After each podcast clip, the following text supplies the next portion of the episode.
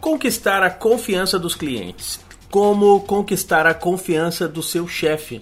Como conquistar a confiança dos colegas de trabalho? Se você já se fez alguma destas perguntas, sabe da importância que é ser uma pessoa confiável.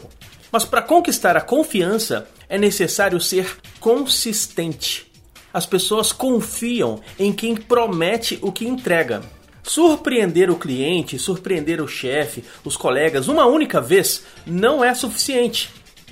A pessoa sempre vai querer repetir as boas experiências. Se alguém confia em você, ela tem a firme esperança de que você entregará o que prometeu. E a cada falha cometida, a esperança vai se perdendo e a confiança se destruindo. E pode ter certeza, se colocar no lugar das pessoas conquista mais confiança do que ter competência técnica.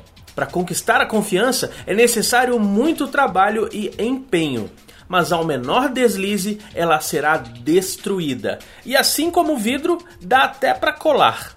Mas depois de quebrada, a confiança nunca mais será a mesma. Leandro Branquinho para o radiovendas.com.br e para o falandodevarejo.com. Rádio Vendas.